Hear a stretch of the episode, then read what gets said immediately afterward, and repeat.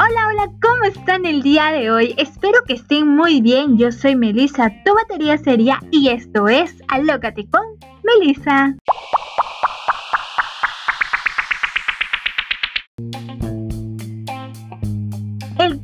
Hoy es la vida universitaria de un estudiante de la carrera de odontología y tenemos el placer de presentar a un chico muy divertido, trabajador y simpaticísimo. Sin más que decir, con ustedes, Luigi. Aplauso para ti, Luigi. Por favor, preséntate. ¿Qué tal, chicos? ¿Cómo están? bueno, yo me encuentro muy bien. Espero que el público también se encuentre igual. Y tú cuéntanos, ¿cómo estás? ¿Qué tal el día? Eh, bien, acá, este, tranquilo. Bueno, ahorita sin eh, mucho que hacer, ¿no? Mañana tengo clase. ¿Qué te puedo decir? bueno, para empezar quisiera saber cómo ha sido tu experiencia estudiando esta carrera hasta ahora. Bueno, mi experiencia eh, ya como estudiante de décimo primer ciclo, les puedo decir que es una muy bonita carrera, la verdad. De hecho, que la sufres, es muy duro el camino, pero no te desanimes. La carrera me gusta y en general, ¿no? ¿Cómo se decidiste elegir esta carrera? Bueno, yo elegí, les puedo contar un poco. Claro, expláyate por favor, estamos aquí en confianza. Ya, Así con confianza. Bueno, en el colegio pensaba estudiar medicina, creo que siempre lo quise. Eh, era como que algo que me nació de chiquito y ponte, no quería eh, curar este, personas, atenderlas, cuidarlas y tratarlas, ¿no? Y a ver, yo ingresé a medicina y después, por ciertos motivos, este, tuve que cambiar a odontología. Y miren, pues, este, ya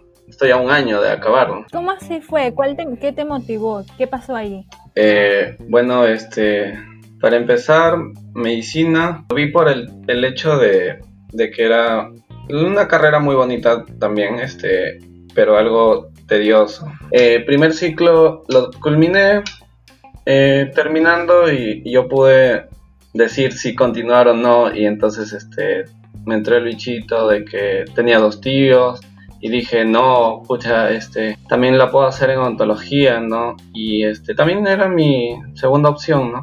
Entonces ingresé a la universidad y, y hasta ahorita, este, estudiando. ¿Y ese cambio que tú hiciste, tu familia cómo lo tomó? ¿Bien, mal? Uy, sí, un poco, este, chocante, ¿no? Pues, este, mi abuelo quería que yo fuera médico, este, general, obviamente. Eh, a mi mamá también un poco, pero sabes, este, ya es decisión de cada uno eh, y este, ellos también tienen que respetar. Por el hecho de que tú cuando eres joven, este, la mayoría, este, hasta sientes tú mismo presión. No sé si ustedes lo han sentido, de que no sabes qué estudiar y, y bueno, ¿no? Este, eliges una carrera porque te gusta, pero ya en el camino te vas dando cuenta que eres bueno en el otro también. Y durante este proceso que tú dijiste ya, cambio de carrera de odontología, ¿dudaste de tu elección en ese tiempo o hasta ahora por ahí hubo una duda?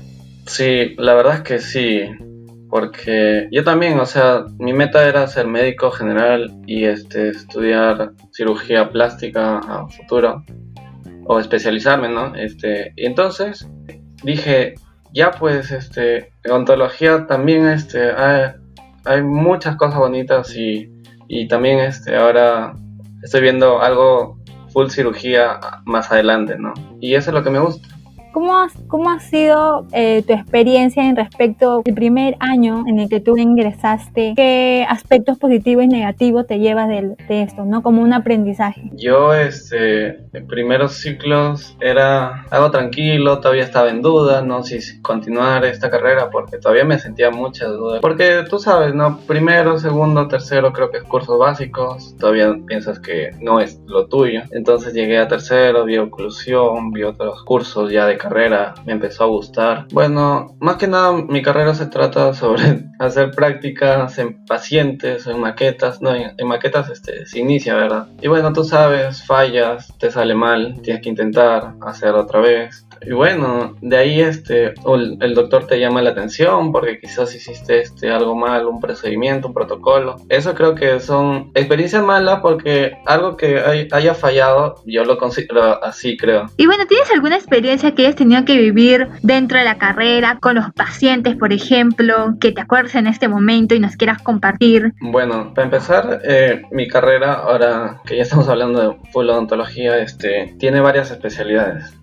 Entonces, una de ellas este, es endodoncia, ortodoncia, de ahí está cirugía, prótesis. Y bueno, una experiencia bonita es en cirugía, cuando el doctor este, nos mandaba hacer protocolos antes de operar. Eh, nosotros teníamos que hacer este paso a paso algo, algo quizás que también lo hacen en hospitales, cosas así, ¿no? Y este, o en clínicas, o en un consultorio, ¿no? Y eso la verdad que esterilizar, este, hacer este, un procedimiento, un protocolo, esas son cosas bonitas de mi carrera. ¿Qué piensas tú ahorita de la actualidad de la salud? ¿Hay cultura de eso? Porque algunas veces no mucha gente se siente como que, ay, ir al, al dentista para verme. ¿Sientes que falta eso, trabajarlo más aquí en el Perú? Yo creo que sí.